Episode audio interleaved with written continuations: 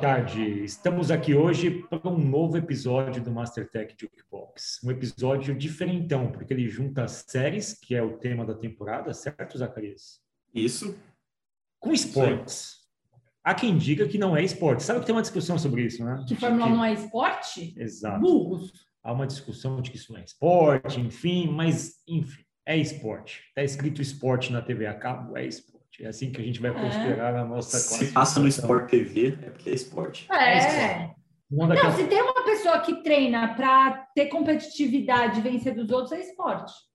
Mas Há discussões, mas enfim, isso já é uma polêmicazinha. Se alguém quiser sair agora, fica à vontade, porque a gente vai falar muita besteira hoje. Prometemos um, um caldo aqui de Fórmula 1, Drive to Survive, a série que virou a queridinha de muita gente, me surpreendendo, inclusive.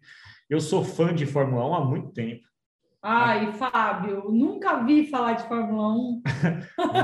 Eu A sei- minha lembrança mais clara de Fórmula 1 tem a ver com a morte do Senna. Eu lembro Ah, hoje. jura! Eu juro! Não, é que eu tinha quatro anos. Não, Sim, tipo, metade do Brasil. você não Não, morreu? É sério, calma, deixa eu contar. A minha mãe e meu pai eram aficionados no Senna, principalmente minha mãe. E eu lembro, uma das minhas memórias mais, mais antigas é a minha mãe me buscando na piscina, era um feriado, não sei, eu tava num hotel. Minha mãe me pegou assim pelo braço, minha irmã, e abraçou chorando, o Senna morreu. E eu, tipo... E eu lembro dessa cena, mas foi isso. Essa é a minha primeira lembrança, você acredita? Entendi. Tem Fórmula 1 feminina? Teve uma Nossa, eu ia perguntar isso. que teve uma piloto uma vez que, se eu não me engano, ela perdeu um olho na Fórmula 1. Peraí. Ela perdeu um olho numa. É sério isso, sabe? Ela perdeu um olho num teste. Eu não lembro o nome dela, mas ela era uma pilota de Fórmula 1. Acho que é uma das únicas que passou pela Fórmula 1. E ela perdeu. a visão. vai ter a primeira, a primeira, a primeira categoria 100% feminina em 2021. Chama. Que legal! Aqui, ó, Maria de Vilota. Maria de Vilota, ela morreu, tadinha. Aqui, famosa, Ah. famosa por perder olho na Fórmula 1. Piloto espanhola encontrada morta em hotel. Que boa. Ela perdeu um olho, é sério, eu lembrei disso. Mas enfim, vamos começar, Zaca. Vamos, vamos resgatar aqui a narrativa. Bom, estamos aqui com Camila Chute, que já começou Causou. barbarizando aqui. Ou seja, se fosse uma coisa de Fórmula 1, é aquela que vem de trás, batendo em todo mundo, Aquela que bate em todo mundo. Sabe aquele carro da Minardi, da Haas, aquela, aquela equipe mais, sabe, devagarinho, mas atravessa todo mundo. Eu sou a. James Chadwick. Exato, é o Grosjean.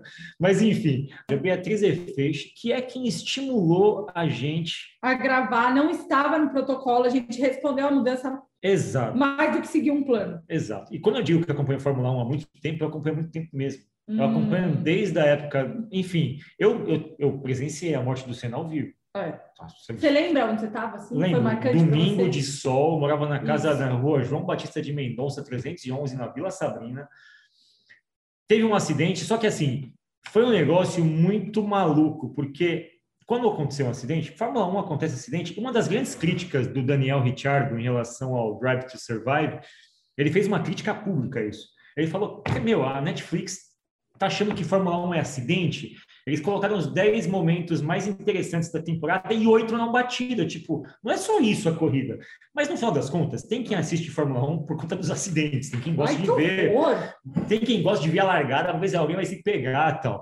Quando aconteceu o acidente do Senna, no sábado tinha morrido Roland Hartzenberger, que era um piloto austríaco, que é um piloto de uma equipe pequena, tipo a Haas hoje.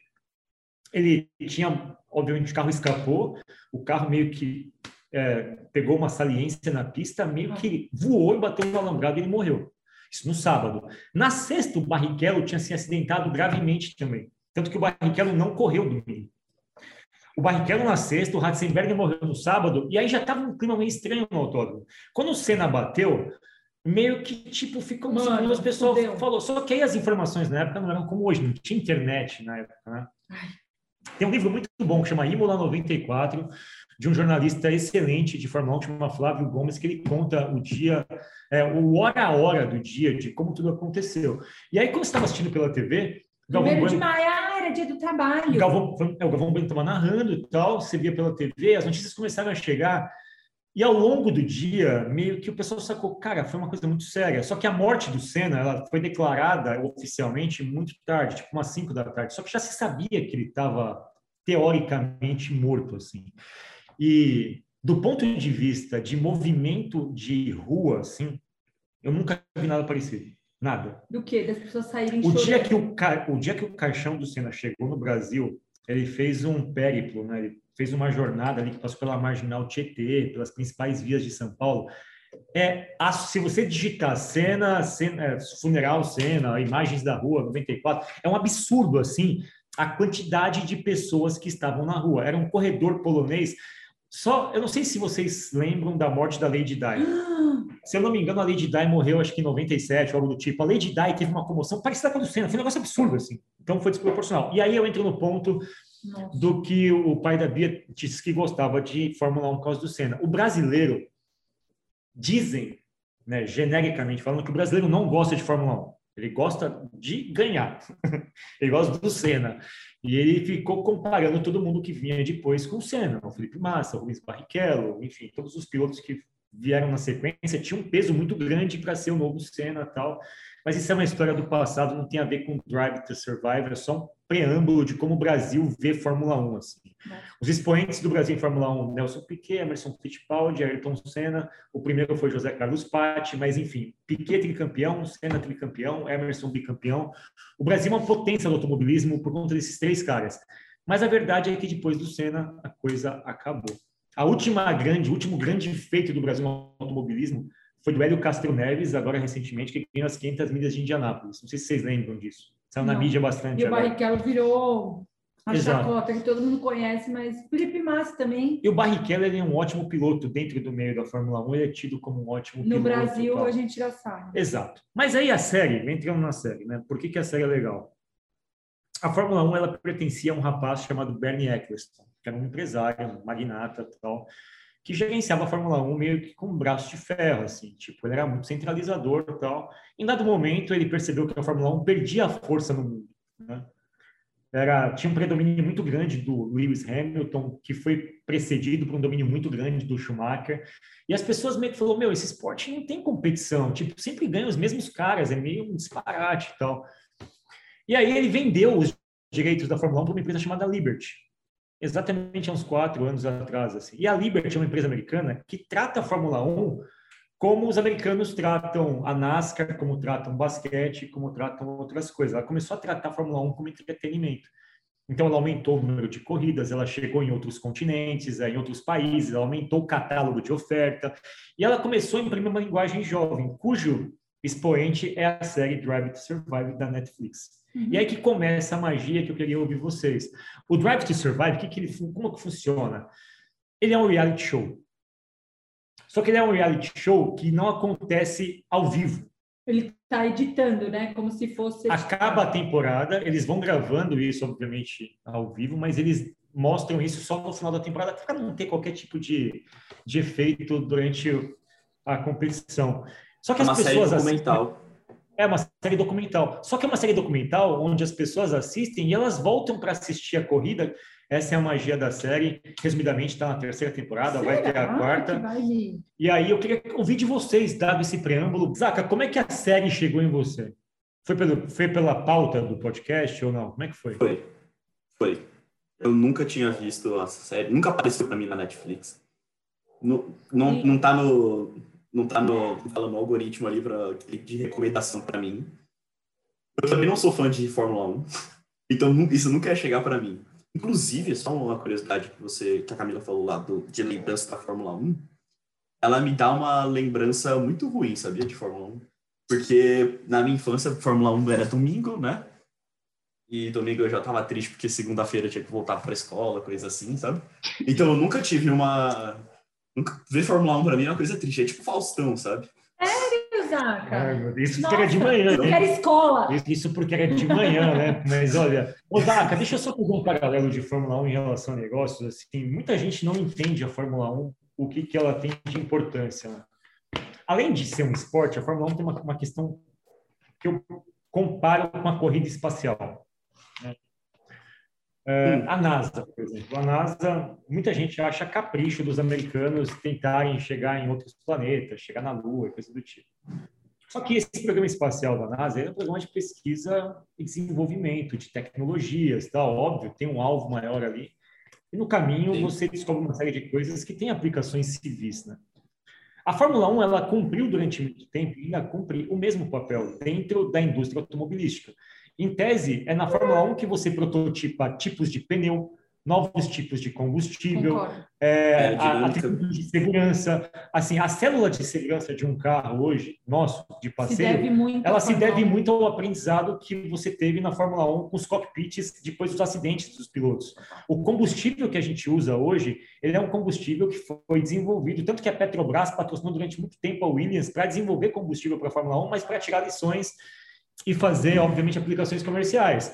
Então, a Fórmula 1 tem esse papel de tentar desenvolver ciência no que diz respeito à indústria automobilística, e isso volta para a sociedade. E talvez do ponto de vista né, de hype cycle de tecnologias emergentes, a gente precisa ter um celeiro né, de pesquisa que dispare esse gatilho. Então, a partir do momento que eu começo a ter que ganhar na fração, eu vou testar um material novo, eu vou testar uhum. um combustível novo, que conforme ele vai desempenhando bem, ele vai sendo mantido, se ele vai desempenhando mal, ele entra no vale da desilusão, e aí ele entra numa rampa de iluminação comercial, e aí ele vira um combustível que você pode pôr no seu carro. O que é uma coisa Mas genial, eu não acho que queria dizer assim, mas eu também eu não, não tenho certeza, mas eu não acho que, que essas inovações, essa pesquisa, tudo seja feita também com a aplicação, com o foco em, ah, isso depois vai virar uma então, aplicação civil, mas acho que é mais ali com foco deles mesmo, né? Aí, eventualmente, isso pode extrapolar para fora, né? É, essa é uma conversa legal, porque ela, ela expõe para a gente algumas questões aqui. É, eu acho que na minha concepção, no começo, algumas empresas, na Fórmula 1 especificamente, tinham essa perspectiva de pesquisa e desenvolvimento, de fato, assim, tanto que as grandes montadoras eram Mercedes, os motores eram Ford, tinha Honda, tinha Toyota, é, enfim, as grandes elas tinham ali uma, um, um, um, ponto onde elas podiam se apoiar como pesquisa e desenvolvimento. Além de tudo, era algo que tinha uma exposição de marca muito forte, né? Tanto que o inconsciente coletivo nosso da Ferrari vem da Fórmula 1 a Ferrari é o que é do ponto de vista de cobiça. É, Por causa gosta... da Fórmula 1, será? As coisas se entrelaçam. Né? Sério? A Ferrari, ela nasce... A Fórmula 1 ela é cinquentenária, né? desde a década de 60, 50, tipo, 40. Vai correr como uma Fórmula 1. Então a Ferrari ela se notabilizou como o carro mais vencedor, tal. Ele tinha a questão do design italiano, enfim uma coisa alimentou a outra. Então, sim, eu acho que hoje talvez a coisa não tenha essa perspectiva tão clara de pesquisa e desenvolvimento, mas lá sim é feito. Então, assim, o, freio do carro que a gente usa comercialmente hoje, ele foi, obviamente, desenvolvido na Fórmula 1, combustível, segurança tal, ela tem essa finalidade, por isso que eu fiz uma comparação com a, com a corrida espacial e com a NASA. Ela tem também esse aspecto, tá? É óbvio que é uma competição e a competição por si só é um evento que movimenta outro tipo de modelo de negócio. Boa. Bom, o Zaka disse que não sabia da série. Eu sabia porque eu acompanho hum. jornalistas esportivos que falam de Fórmula 1. Então a série, a série ela foi. Mas é que eu acho que ela bombou agora também na última temporada que lançou em 2021, talvez. Não sei, tá? É um chute mas também não não passou no meu radar. Eu ontem tive que procurar. Não é nem que tava tipo, quando você sabe, dá uma não tava nas minhas recomendações. Eu tive que ir lá em search Drive to Survive, assim, não estava em nenhuma das minhas. Tem das alguns minhas elementos, tem alguns elementos, tem alguns elementos que fizeram a série bombar. Um, hum. a pandemia.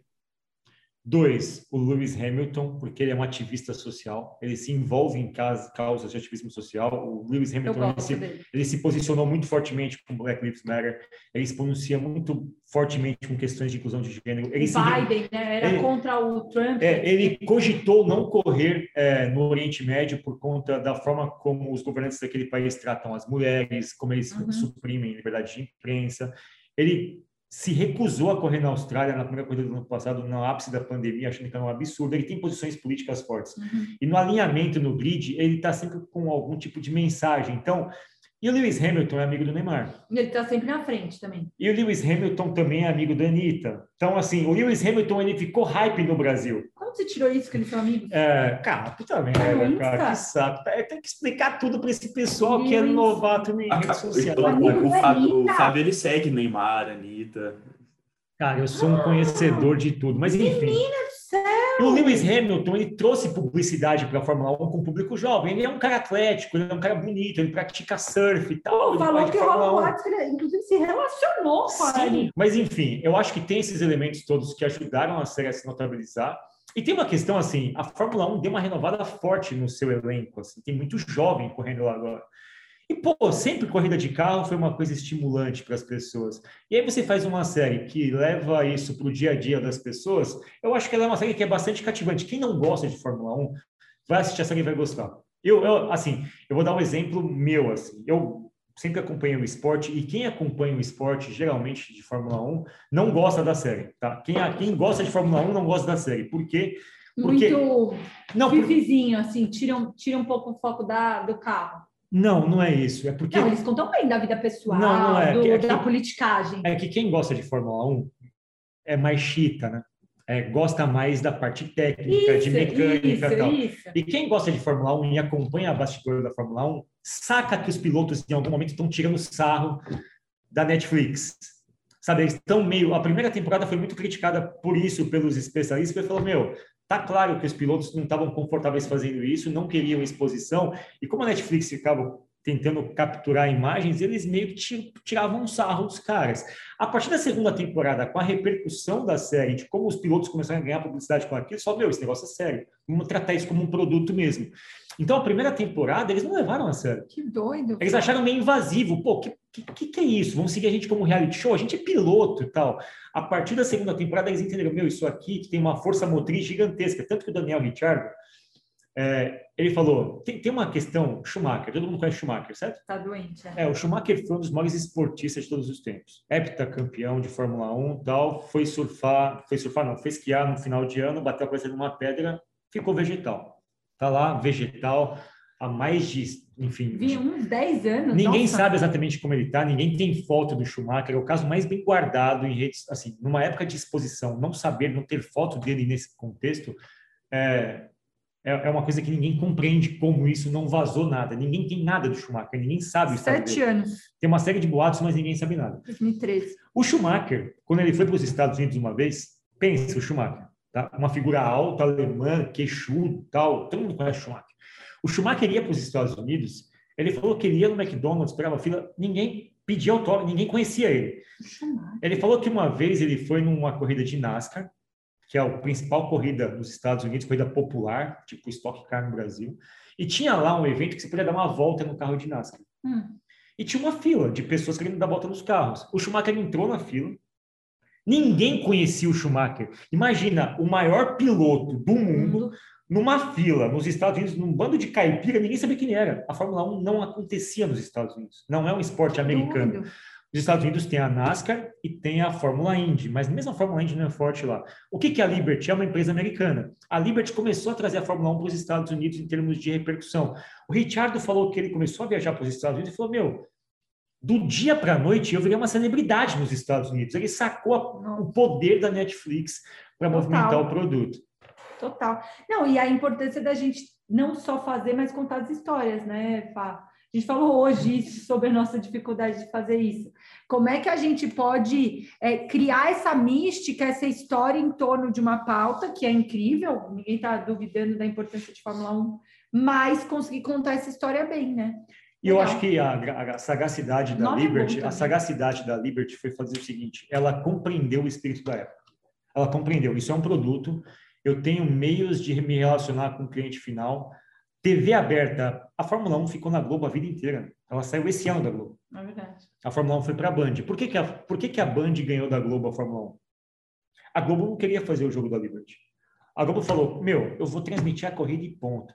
A Liberty falou: Mas a corrida não é o evento inteiro. O evento começa antes, com os bastidores, você dá uma entrevista na pista, acabou a corrida, tem o pódio, tem o pós. A Liberty entende a corrida como um evento maior, com começo, meio e fim. Ela falou: você tem que mostrar os treinos completos, tem que mostrar. A Globo falou: olha, eu vou mostrar a corrida e acabou. E ainda era meio cortada, né? E a Globo meio que mostrava, mostrava a corrida e dava o pódio, tocava e saia fora. Aí a Band falou: não, eu, eu topo fazer isso, eu topo tratar como um produto. E a Globo falou: não, não tá ok para minha Band, pagou uma grana, adquiriu os direitos. Uma história resumida, mas é basicamente isso. Então a Liberty sacou o seguinte: meu, como é que a gente pega um produto que é um produto de tiozão? De tiozão, é. Vamos falar real. Nossa. Tio é complicado, hein?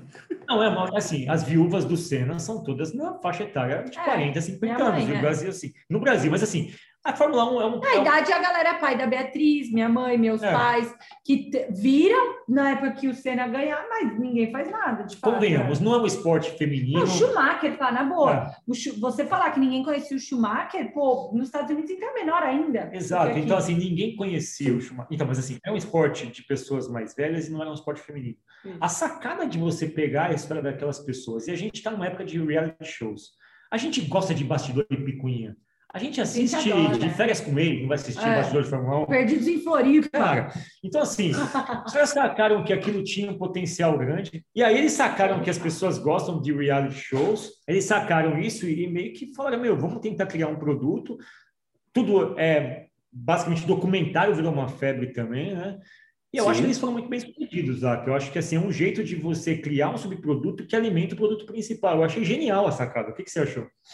Não, é verdade, faz bastante sentido. E até, assim, as pessoas que não gostavam, que isso é, acho que isso também é o mais interessante, é você converter as pessoas, né?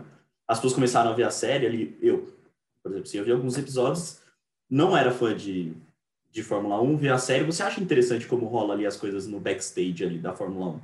Eu achei isso mais interessante, mas depois, quando vai passar a Fórmula 1, eu vou querer ver para ver se aquela galera que eu vi na série passando por aqueles problemas, se é como tá ainda hoje, sabe? Você converte as pessoas, né? E tem uma coisa interessante, Isaac, que eles, eles vão construindo alguns personagens assim ao longo da, da série, e você vai meio que se afeiçoando, né? Eu gosto de um, não gosto de outro tal. Sim. Vira uma novela, cara. E o legal é que é uma novela que ela tem desdobramento na vida real, o que é muito diferente, né? Exato. O que, o que vê uma... os conflitos. Você vê o, o, que, o, o que o conflito ali que teve está gerando de fato na realidade. Uma, uma capa ali. Isso vem para a vida real, volta para a vida real e é interessantíssimo. Eu achei, assim, do ponto de vista de ativação de um produto, eu achei genial a ideia de se criar uma série que você passa sempre depois da temporada, assim, você é, é, um produto você que de outro. Né? Eu achei sensacional, assim, e é muito bem feito, é muito bem produzido, as imagens são excepcionais. O storytelling da Você série sabia é que eu não sabia que eles faziam edição pós. Eu entendi que eles faziam enquanto estava rolando mesmo. Assim, não, eles sabe? fazem enquanto está rolando. Só que assim. Mas, as corridas, eles vão soltando os episódios conforme vai correndo as corridas. Não, não, é assim. Porque é muito bem feito. Isso eles dão um tom de reality não, show qual, de estar tá rolando, entendeu? Qual, qual que Sim. é a sacada? A sacada é o seguinte: é, eles vão capturando as imagens. Só que eu só sei a história quando a história acaba. Uhum. Então, assim, estou capturando imagem.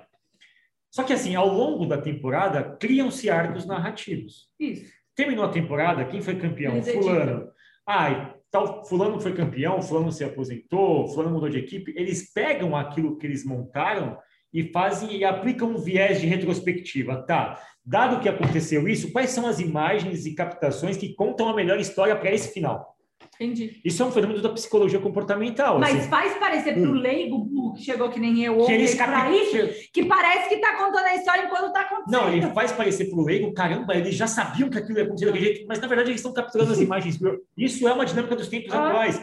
Os tempos atuais permitem que a gente colete imagens, vídeos de todas as coisas, e depois que as coisas acontecem, eu conto a história para trás de um jeito que parece que eu. Real. Parece real, mas é real. É que parece. Não, não, parece. Parece, puxa. Que é ao vivo, que é real time, que é tipo. Não que é real time, porque você vê que não é real time, que é editado, mas parece que tá. Que existe um suspense do que pode acontecer, entende? Não, e mais do que isso, parece que a vida ela deu para você de graça uma história. E, meu, na verdade, eu só capturei as imagens, capturei os vídeos e depois eu montei a narrativa de acordo com a história real. É, por exemplo, a gente isso é muito recente na história, né? Acho que isso tem a ver com a capacidade que a gente tem de armazenar informações, capturar as coisas todas. Então, vamos supor que o, sei lá, é, hoje a gente tem um impeachment no país. Amanhã já tem capacidade de ter um documentário pronto já. Porque já tem captura de imagem, já tem uma série de fatos, as pessoas vão remontar a história. Olha, E elas vão fazer crer que aquilo ia chegar nisso dessa forma, e a gente vai ver aquilo e falar, caramba, como que foi sensacional. Isso é. para tudo na vida hoje. É a grande sacada da, do Drive to Survive é que tem um produto que eles, enfim, que, que se Souberam monetizar também, né? Exato, eu acho, eu acho genial isso, e enfim, para mim essa é a grande magia da série. Ela sai da série e continua na vida real, depois volta para a série e continua na vida real. Uma coisa que vai e volta. Sabe é eu genial pensando isso. que do ponto de vista de negócio, isso não é uma prática explorada. Da gente tentar reconstruir o que foi que trouxe a gente ali. Entendeu o que eu quis dizer? Isso é mais ou menos o que a gente comentou no podcast gente, passado. A gente não explora aí. Eu acho que a gente explora do jeito errado. É, a gente é convencido de que as coisas que a gente fez no passado elas podem determinar um sucesso no futuro. A gente faz isso como para reforçar hipóteses futuras, não para vender um produto, é diferente. A gente... Mas nem para conseguir contar a história, Fábio, eu acho. Ainda que contar essa história não seja converter em valor. Eu não sei, eu, acho, eu não sei se cabe isso particularmente. Eu acho que aqui a gente tem uma situação muito específica de alguém que, que tem dois produtos e que sabe manusear os dois produtos. É fato, isso para mim é claro, assim. E esses dois produtos, eles têm vida que dependem um do outro, entendeu? Uma coisa volta na outra. Eu acho isso sensacional. Para mim, essa é a grande sacada da série. Eu tenho uma pergunta. Vocês acham que a, que a série ela é um bom exemplo de... Porque, ó, vê se eu estou errado, mas a Fórmula 1, a Fórmula 1, assim, ela vinha tendo, né, uma base ali de seguidores, mas ao longo do tempo vai diminuindo, né? Parece que ela não foi renovando muito ali com as novas gerações das pessoas, né? E, e com essa série ela vem e renova isso, né? Ela pega a galera ela mais renova, jovem que tá ali na ela, ela, cria uma nova, ela cria uma nova legião de fãs, ela renova e ela cria um desejo em alguém que não sabia que poderia ter aquele desejo. Que eu acho que isso é mais Sim. genial.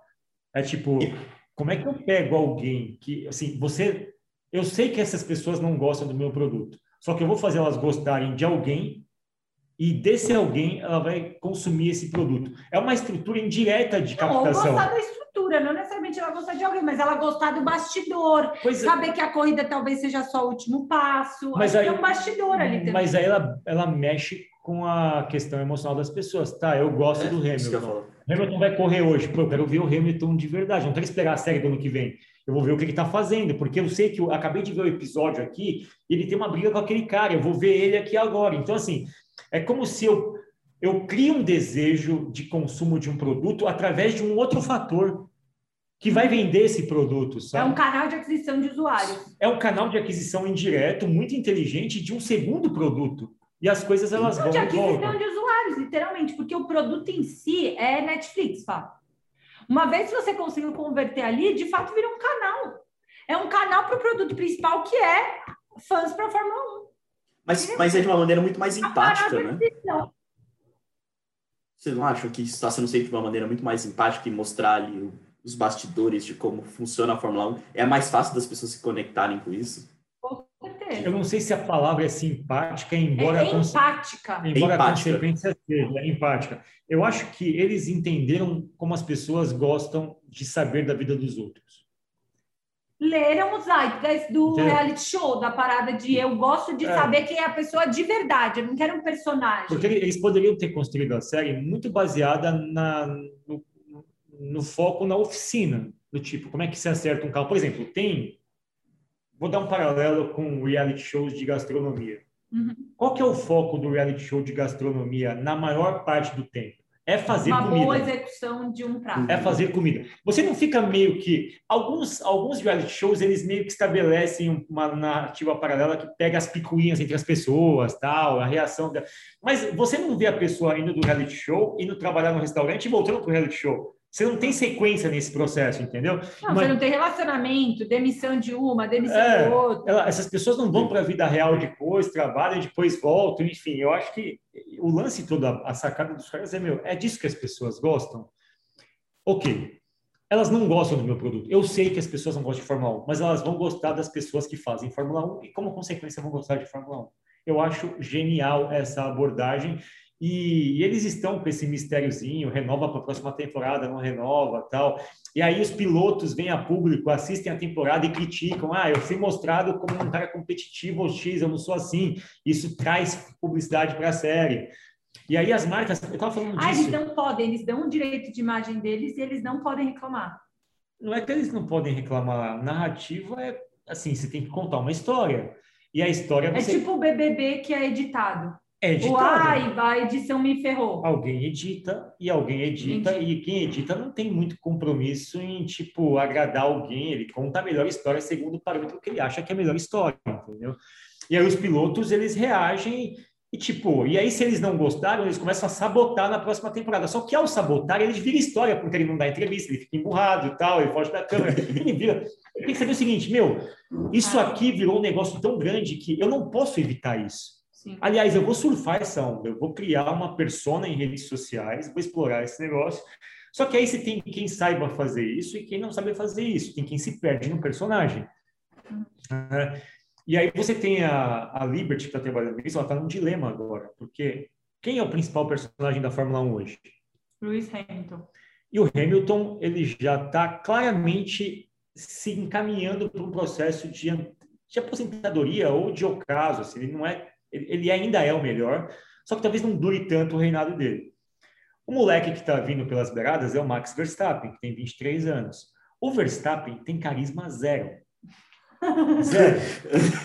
o Verstappen começou na Fórmula 1 quase adolescente. Ele teve, ele teve que Nossa. ganhar permissão especial para poder competir, porque ele não tinha a superlicença que é exigida dos postos de Fórmula 1. Ele não tinha cumprido as categorias de base, sabe? O Verstappen, tipo o Kobe Bryant. O Kobe Bryant é tão genial que ele teve que pular do high school para NBA. O Verstappen ele era do, coisa. Ele era do sub-18, sub sub-20 e foi levado profissional.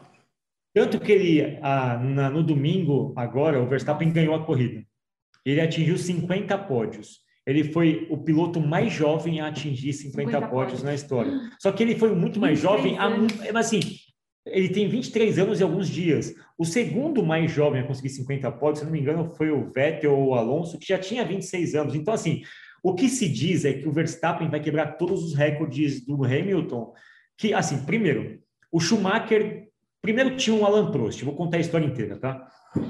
O Alan Prost. Não, essa história não está no Drive to Survive. A, a, Drive to Survive ela não é retrospectiva. Não, não. é a temporada é, atual, ponto. É 18, é 18, 19 e 20. Tá bom. E ano uhum. que vem vai ter a de 21. Então, assim, história da Fórmula 1 breve. Dos grandes campeões que tinha, Juan Manuel Fangio. Lá na década de 60, 50, tal, tal, tal.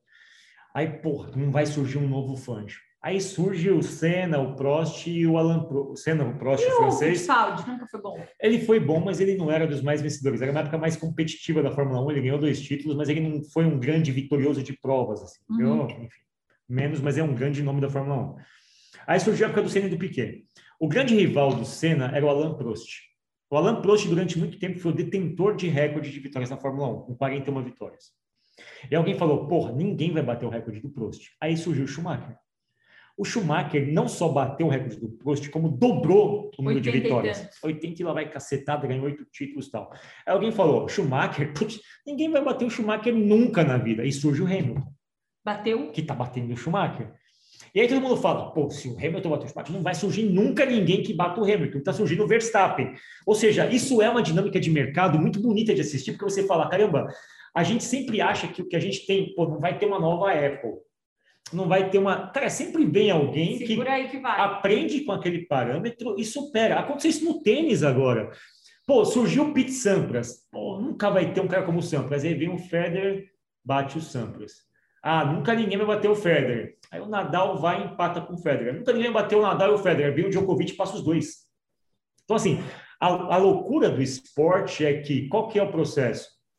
Possibilidade adjacente essas pessoas que criam parâmetros, elas são copiadas.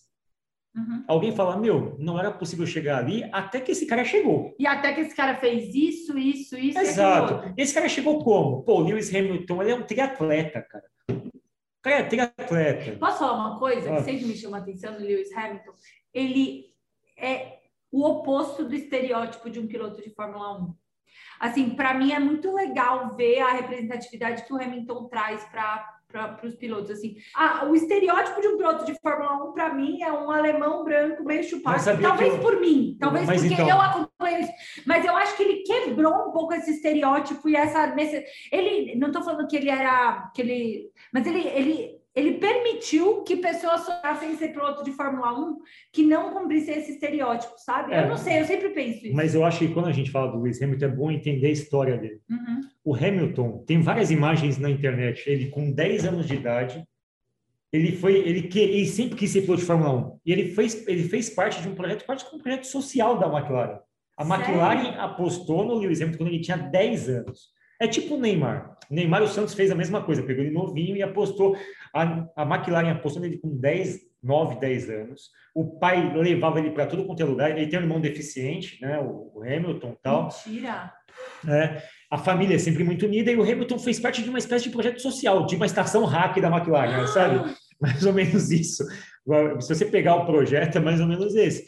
Só que ele é um cara que ele desde criança sabia o que queria ele foi uma pessoa Nossa, persistente, ele, ele, foi persistente, de, o pai dele foi persistente de buscar o Ron Dennis da McLaren para fazer contato. Meu filho tem que ser piloto de Fórmula 1 tal. É uma história muito bonita dele, assim. E o Hamilton, qual que é o lance dele? Ele, de fato, não é o estereótipo do corredor de Fórmula 1, mas ele, do ponto de vista de devoção ao negócio, ele mostra para a gente caminhos possíveis de como você conquista e desenvolve uma carreira sendo uma pessoa, Total. enfim fora do negócio. Só que o que eu acho legal nesses caras é o Hamilton, sabe qual que é o aquecimento, como que ele treina na esteira? O Hamilton? O Hamilton faz 10 km na esteira, quanto você acha? A 3,20. A 37 minutos. De boa, assim. É, ele treina assim. O Hamilton é um animal de esportista. Esses caras são animais de esportistas, assim. Então, eles criam parâmetros físicos diferentes. E aí você fala, legal, eu quero ser piloto de Fórmula 1. O que, que você tem que equilibrar primeiro? Eu tenho que ser tão forte quanto esse cara. Ah, forte. É. Eu tenho que ser tão rápido quanto ele. Quem criou esse padrão de exuberância física na Fórmula 1, não sei se criou, mas quem desenvolveu foi o Senna. O Senna foi um dos primeiros pilotos a ter preparador físico dedicado e o Nuno Cobra criou um conceito de treinamento para o Senna. O Senna era famoso porque estava todo ele mundo. Ele tinha resistência, né? Tava todo mundo entre as provas. E ele é no máximo dele é. também. Ele conta, tem uma coisa que ele quase desmaia uma entrevista, não tem? Que ele tira meio, que ele é meio carregado. Assim. Não, então essa foi uma prova. Assim, o Senna sempre entre as provas, todo mundo tá viajando, não sei o que lá, e o Senna tava tipo correndo no meio do mato lá, no meio das montanhas, fazendo esporte e tal. E aí, qual que é o lance, né? É, a Fórmula 1, na década de 70, tem um filme que fala sobre a história de dois pilotos, James Hunt e um outro. É um filme legal pra caramba, que tá na Netflix. Depois coloca James Hunt alguma coisa, tem um filme muito legal que conta a história de dois pilotos. Só que a Fórmula 1 era uma época que as pessoas meio tipo, os pilotos eram pegador, fumavam, bebiam tal, e corriam de carro. Era essa metáfora, é. tipo, pô, isso é legal, é isso. sabe? E aí o Senna... É tipo bad boy. Exato. A geração do Senna trouxe para a Fórmula 1 o seguinte, olha, isso aqui é preparação física. Porque assim, todo mundo tem um carro igual, mas no físico, no físico, meu amigo, se eu ganhar no físico, por quê? Uma prova tem 80 voltas. É curva para a esquerda, curva para a direita, 300, 400, a força do braço é brutal. O Senna, naquela margem que você fala, foi numa prova que ele perdeu a sexta marcha. Eu lembro, é isso. Ele, isso. Perdeu, ele perdeu todas as marchas, ficou só com a sexta. Acho que foi isso. Ele perdeu todas ele as. Fazer força para trocar de marcha. Ele perdeu todas as marchas, ficou só com uma só, com umas 10 voltas. Então ele fazia muita força no braço. Ele teve uma corrida esgotado, só que assim, o pessoal falou, ninguém faria isso a não ser o Senna, porque não porque ele, tinha... ele, é um, porque ele é um bom piloto, sim, mas porque ele tinha uma força Preparo física físico. descomunal. E o Senna criou na cabeça das pessoas o seguinte: olha, para ser atleta, para ser um piloto de Fórmula 1, tem que ser um atleta. Tanto que eles têm uma certa característica, eles são mais baixos, eles têm que ser leves, né? É. Eles têm que ser leves, porque peso no carro é, é, atrapalha a velocidade e tal, atrapalha a aerodinâmica. Eles são atletas brutais, assim, então eles mudaram o parâmetro. O que, que você traz disso para negócios, por exemplo? Eu acho que do ponto de vista é a gente vai se inspirar em quem está se dando bem, né, Fá? Então, quando eu vou lá e comprovo, vou dar um exemplo, a gente comprovou que o estilo Nubank de fazer negócio e relacionamento é bom. Eu vou lá e eu copio esse estilo. Então, acho que o que você falou de elevar a régua é, faz todo sentido. E para mim, o termo técnico é benchmarking. Porra, então, é isso. O, o Hamilton é magrelinho e treina bem. Pô, benchmark, como é que eu posso aprender isso? Vou fazer a mesma coisa. Então, eu acho que do, do, ponto de vista de termo técnico, é a gente fazer benchmark. Então, são, eles criam novos, novos padrões, né? Então, assim, não dá para você cogitar hoje fazer algo na Fórmula 1 se você não tiver isso. Como não dá para você cogitar entrar no mercado de tecnologia se você não tem certos parâmetros de excelência, nível de atendimento, ou enfim, ou se você pratica determinado preço, ou se você trata o cliente de um jeito diferente. Então, o esporte ensina isso. E, e ele te dá também métodos, né? Você copia os métodos das pessoas. Métodos. Como é que essa empresa trabalha? Ah, trabalha com cultura ágil. Beleza, a gente vai trabalhar igual para ser igual a eles. Como é que o Hamilton treina? Treina assim. Uma das coisas mais legais que tem do Drive para mim não é a parte dos pilotos. É a parte... Porque, assim, o que, que é a Fórmula 1? É uma equipe que tem dois pilotos. Isso. Então, você tem... As equipes competem entre si. Uma dinâmica... Equipes. As equipes competem entre si, é uma dinâmica de mercado. Tem equipe com mais dinheiro, tem equipe com menos dinheiro. Tem equipe com mais tecnologia, com menos Tem tecnologia. equipe com um piloto melhor que o outro. E aí a Haas, por exemplo, é uma equipe pequena. A Haas é uma startup. Ela compete, é como se você competisse a Mastertech com o Facebook no mesmo campeonato. E chega o Facebook lá com É dinheiro! helicóptero, todo mundo bem nutrido. Ah, tem pessoa que você vai. Água, vem alguém te dá uma água na boca. Aí chega a Mastertech com o seu carrinho à mão, com o seu skate. É igual aquela metáfora do MVP, que é aquele negócio de o nosso skatinho, Cada um pega a sua É. água. com, a- com o nosso biscoitinho, com o nosso biscoitinho Nesfit, com o nosso café coado no copo de plástico, e que a gente compete no mesmo campeonato. Tipo, só que o legal é que os caras da Haas, eles não têm autopiedade. Eles não ficam falando, oh, ele é muito rico, a gente não consegue. Nunca você vai ver a autopiedade dos caras. Os caras, eles meio que, meu, ok, vamos para cima. No final das contas, é um carro, nós somos mecânicos, vamos correr. A gente vai ficar em último? Vai ficar em último, mas a gente vai competir. Mas, enfim, isso, isso é a dinâmica de mercado. Isso é muito legal de ver. Só que na equipe, na equipe tem uma competição entre os dois pilotos da equipe no segundo campeonato. A Fórmula 1 tem dois campeonatos paralelos. Tem o campeonato de construtoras, De equipes que ou é- seja, eu e você, eu e você, a gente corre soma ponto para a equipe. Legal, isso é um campeonato. E tem um campeonato de pilotos. Hum. Então os pilotos competem entre si, inclusive na mesma equipe, onde são as mais as mais rivais.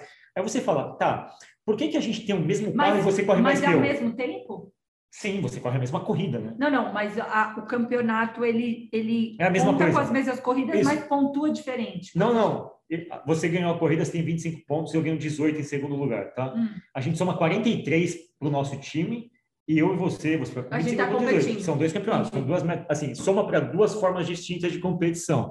O que acontece é, por que, que o Hamilton é melhor do que o companheiro de equipe dele, com o mesmo carro? Com a mesma equipe trocando o pneu deles. Por quê? Porque aí- ele é melhor. Porque é o seguinte, existem squads distintos dentro da mesma equipe.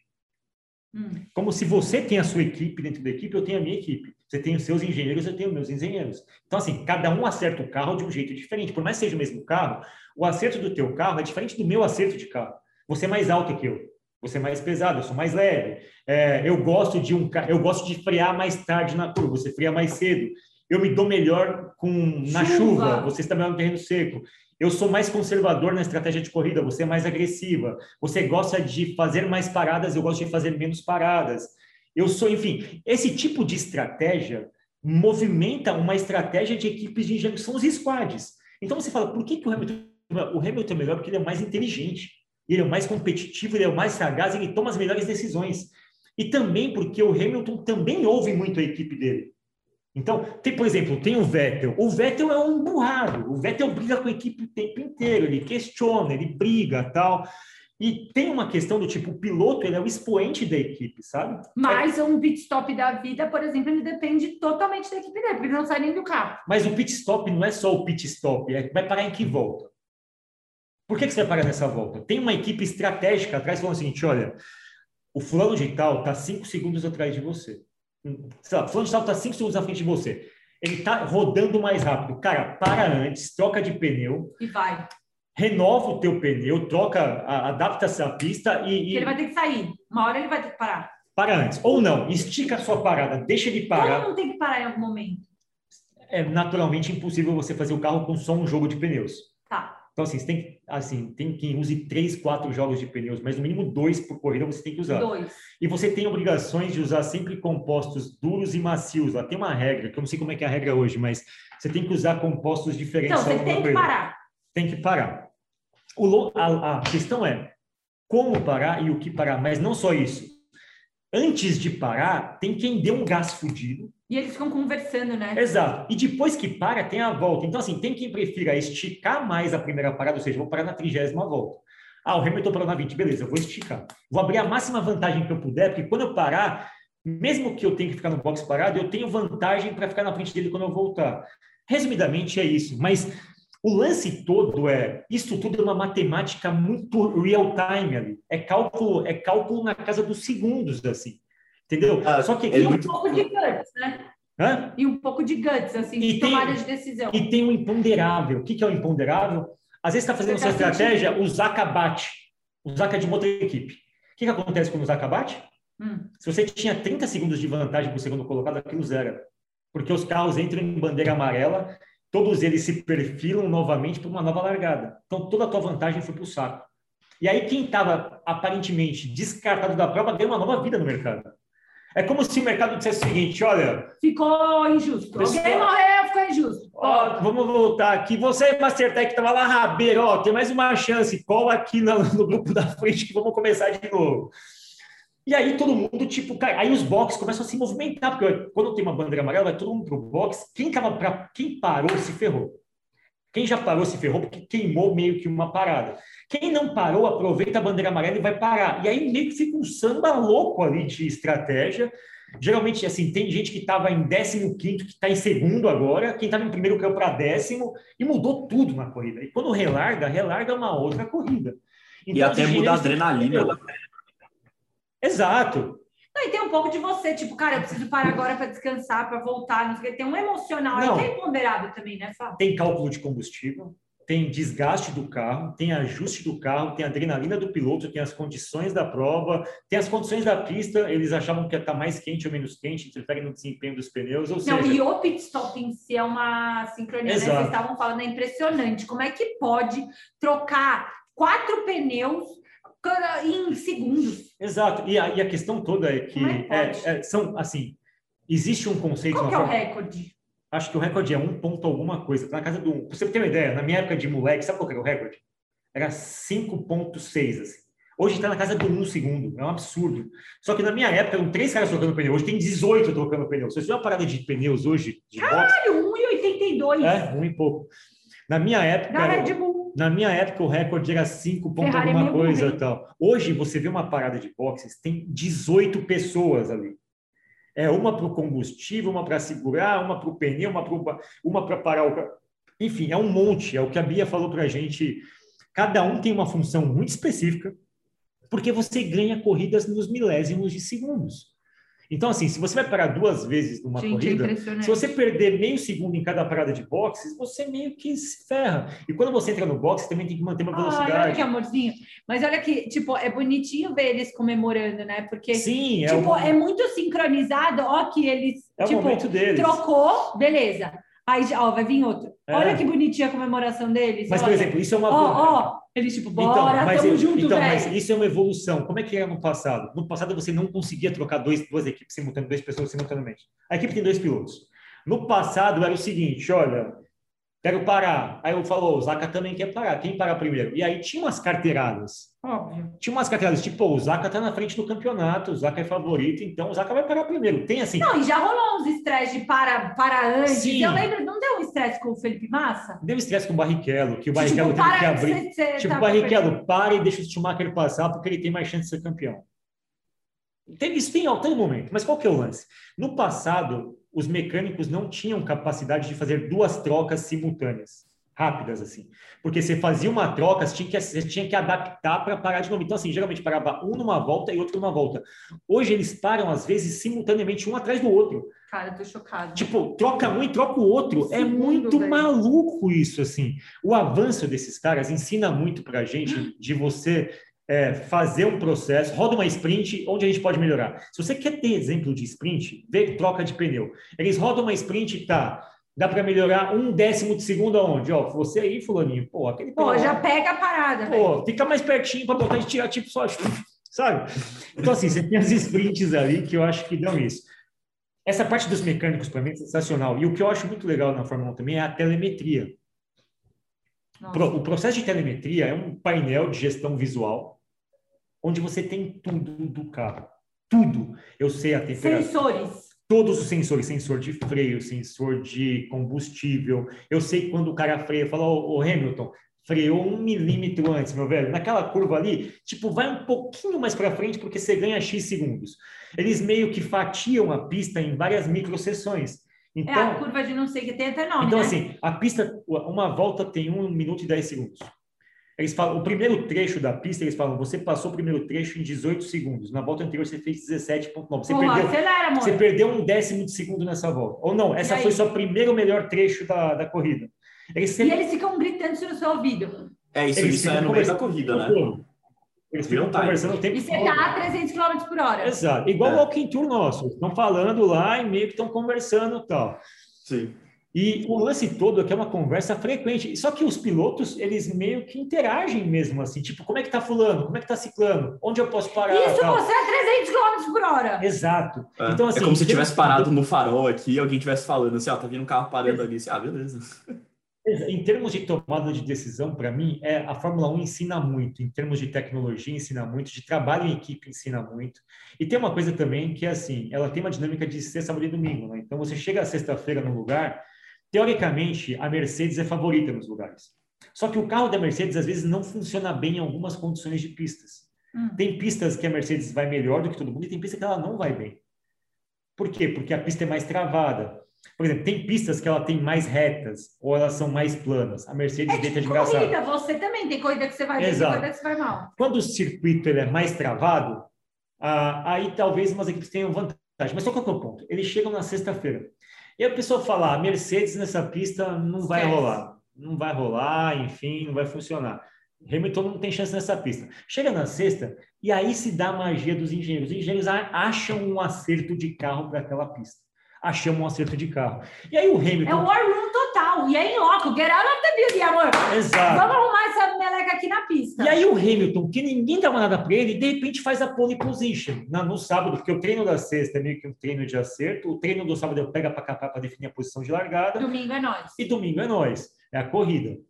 Só que é um, é um momento de você. A sexta é legal, roda a primeira sprint. Cara. E aí tem lá o debrief, né? Essa palavra debrief é muito famosa na Fórmula 1, não sei se. Sério? Sim. A Fórmula 1 tem uma sessão de debrief, todo, todo, depois do treino tem um debrief, mas é um debrief coletivo. É um debrief da, dos pilotos inteiros, discutindo segurança, discutindo coisas da pista, tal. tem um debrief. No documentário do Senna tem uma, uma cena famosa no documentário do Senna, num debrief, ele meio que brigando. Vocês não cuidam da segurança dos pilotos, não sei o que lá. Tem uma retrospectiva ali na sequência. Dura. Chama debrief mesmo. E aí os pilotos voltam com os carros para as garagens, rodou a primeira sprint, volta. Só que na Fórmula 1 tem várias micro sprints É, dentro, de uma sprint, é, né? é. Mas vamos supor que Não, dia- você repete o ciclo, você vê velocidade, você tem métrica, que você compara banana com banana. Porque é o mesmo piloto, mesmo carro, mesma volta. Exato. O piloto saiu para dar uma volta e voltou. Aí a, a equipe faz isso que a Bia falou, tem uma retrospectiva ali da meu. O Hamilton não está performando, o carro do Hamilton na reta está saindo de rabeira. Aí eles vão e fazem ajustes no carro, tipo ajustam banco, ajustam isso, não sei o que lá, tira peso daqui, muda muda combust... é, muda a dosagem de combustível. Cara, e isso para mim é a melhor explicação do sétimo princípio: excelência técnica e bom design trazem agilidade. Exato. Porque se eles não fossem extremamente competentes tecnicamente, não tivessem um bom design, ia ficar tudo remendado. Não, mas assim, merda. mas o, o que que dizem em relação a isso, né? Aí que você separa os meninos dos homens, né? É, existe uma expressão de fulano é bom acertador de carro.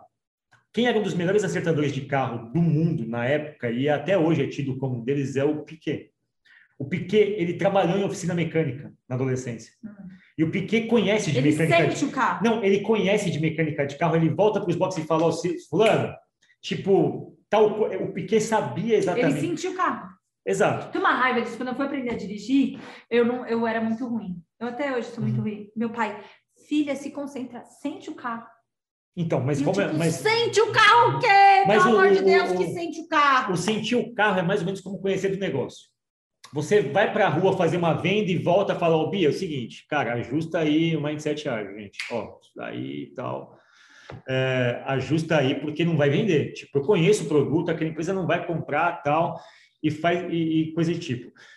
Os caras voltam e a equipe faz uma. Assim, eles, e assim, eles não têm um dia para ajustar. Ele vai voltar para a pista. têm horas, é. Menos, né? Minutos. minutos para voltar no, na sexta. Só que na sexta é o dia de achar o acerto do carro. No sábado eles vão para a pista e eles também fazem ajustes constantes. Esse ajuste é constante até na Mas corrida. aqui no sábado já é polêmico, porque o cara vai ter que definir posição, né? É que são ajustes. Sábado já é polêmico. É, e são, É o ajustes, ajuste na véspera da entrega. Tipo, ah, e são ajustes assim. Na sexta, os ajustes são mais grosseiros. Isso. Do tipo, meu, erramos feio pra caramba, já conserta aqui, tipo, olha, tá. No sábado, os ajustes são mais finos. Já. isso. Tipo, é ajuste no décimo, no centésimo e tal, enfim. é Porque você vai competir, é. Mas, Mas isso, eles sabem assim, bem o que eles estão fazendo, né? Não... Tudo bom, Excelência esperados. técnica e bom design, Exato. Isaac, garantem agilidade. É isso. Exato. Eles devem ter tudo isso muito bem definido, muito bem claro. É excelência técnica, é no mínimo. É, eu acho que na Fórmula 1 tem uma coisa muito louca que assim a equipe trabalha e, e uma pessoa tem que pegar o produto e rodar o produto. Ela vai sozinha rodar o produto, é o piloto. né? Tipo, é o squad inteiro trabalhando, mas tipo, meu, tipo, quem vai rodar o software? É fulano, tipo, ele que vai rodar, vai lá, você que vai rodar, você é o nosso representante. É, tem o Scrum Master, que é o engenheiro-chefe ali, que, enfim, Tem. lidera a parada, tem o PO, que é o chefe da equipe, Que é o cara que fica falando. Que é o cara que gerencia os que fica conversando com o piloto. Não. Porque o piloto é time ágil, Fábio. É, O piloto ele é mais um membro do time ágil. sim, Concorda? sim, sim. E aí o, o, o, PO fica meio passando isso para É, ele. e o lance do PO, eu não sei se a Bia concorda, talvez ela possa até falar, mas eu acho que na Fórmula 1, um PO tá para dois times ali, na minha concepção. É o mesmo cara que fica falando para os dois? Não, é que tem um chefe da equipe geral. Só que esse chefe da equipe geral não é o dono da equipe. O dono da equipe é o cliente. Ele talvez seja o PM, ele é o É. manager, aí tem um PO para cada squad, Eu- porque não faz sentido ter um mesmo PO Eu para não, dois. eu não me recordo se tem dois POs assim. Eu não me recordo mesmo. Eu sei que tem os squads, tem os, os Scrum Masters, que são os Então, mas quem está falando no microfone com o piloto? É um para cada piloto ou ele se divide? Então, existem as equipes técnicas, que é uma para cada piloto, mas existe um chefe único. Então, deve ser o PM, que olha Entendeu? mais o macro, talvez. É, talvez isso eu não sei, eu não sei, tem, né, B? Tem um PM para cada um, isso. Não, tem um PO para cada um e um PM, que é o gerentão, que é o grandão. Mas tem um PO para cada um, não me recordo da. da, um da- PM É e um dois PM. PO. Um PM e dois PO. Exato. O piano olha é aquele que fica na, naquela. Eu não sei o nome disso. Tá? Aquele O PM é o cara que pega o fone, microfone e fala assim, "Que passa. Deixa o Schumacher passar. Esse cara é o Esse dono. é o cara, é o é o dono da equipe. Ele é o PM. O cliente potencialmente demandou ele, entendeu? O cliente é o dono da equipe. Isso. O PM é o cara do meio. Mas enfim, tem muita gestão visual na Fórmula 1. Tem muita gestão visual o tempo todo. Em assim. loco, né? Uma, é, uma, é um esporte que de fato tem muita coisa em loco. Vai para a cidade, É. ajusta, É, tem e, muita vivência. assim, para mim, se a gente quisesse trabalhar a Fórmula 1 para explicar toda a cultura ágil de design thinking, é sensacional. Assim, como você consegue ramificar. Não sei se a Bia concorda. É muito, é muito didático você ver é, o poder de uma sprint, de uma retrospectiva.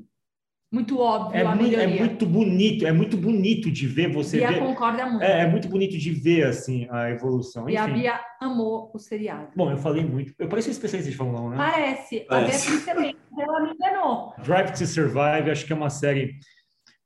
Inusitado, eu diria que talvez não caísse no gosto popular, mas E é, talvez não vá cair ainda, né? Mas eu acho que, do ponto de. é, é, Talvez seja a série mais pertinente para o objetivo do Jukebox.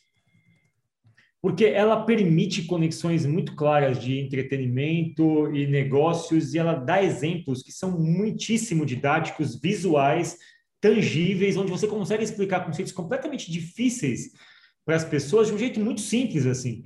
Ela te dá essa perspectiva com, com todas as coisas que a gente discute no Ágil. Ah, quer falar sobre sprint? Tem Drive to Survive. Quer falar sobre squad? Tem Drive to Survive. Quer saber quem é o PO? Tem lá. Quer saber de retrospectiva? Tem lá. Quer saber o que é pivotar? Tem lá. Quer saber o que é MVP? Tem lá. Então, assim, é tudo muito, muito, muito legal. Assim, gestão visual? tem. Enfim, reação a improviso? Tem. Tal. E talvez ele seja uma comprovação de que ágil funciona para quem é resistente a essa mudança. Melhoria contínua? Tem. Então, para mim, eu acho que é uma série muito educativa do ponto de vista do que a gente se propõe aqui. Eu gostei bastante da discussão. Pode parecer meio caótica, É a mas primeira enfim. série documental que a gente faz, by the way, uma série real, porque todas as outras eram fictícias. Primeira vez que a gente comenta um caso real. Exato, eu acho que sim. Mas é isso, pessoal. Acho que essa série é recomendável para quem tem. Assim, vejam. Se você gosta de Fórmula 1, Fórmula 1. Se você gosta de barraco, veja para do barraco. Se você gosta da Sônia De gestão. enfim, veja por causa da Sônia Abrão. Gosta do Nelson Rubens, também tem. Mas se você gosta de gestão, é um prato cheio. E ainda é animado. Vale a pena. Demais, demais. Checkered flag. Isso. Checkered flag. Checkered. Nossa, parecia aquela. Ai, que lindo! Parece a menina da Globo!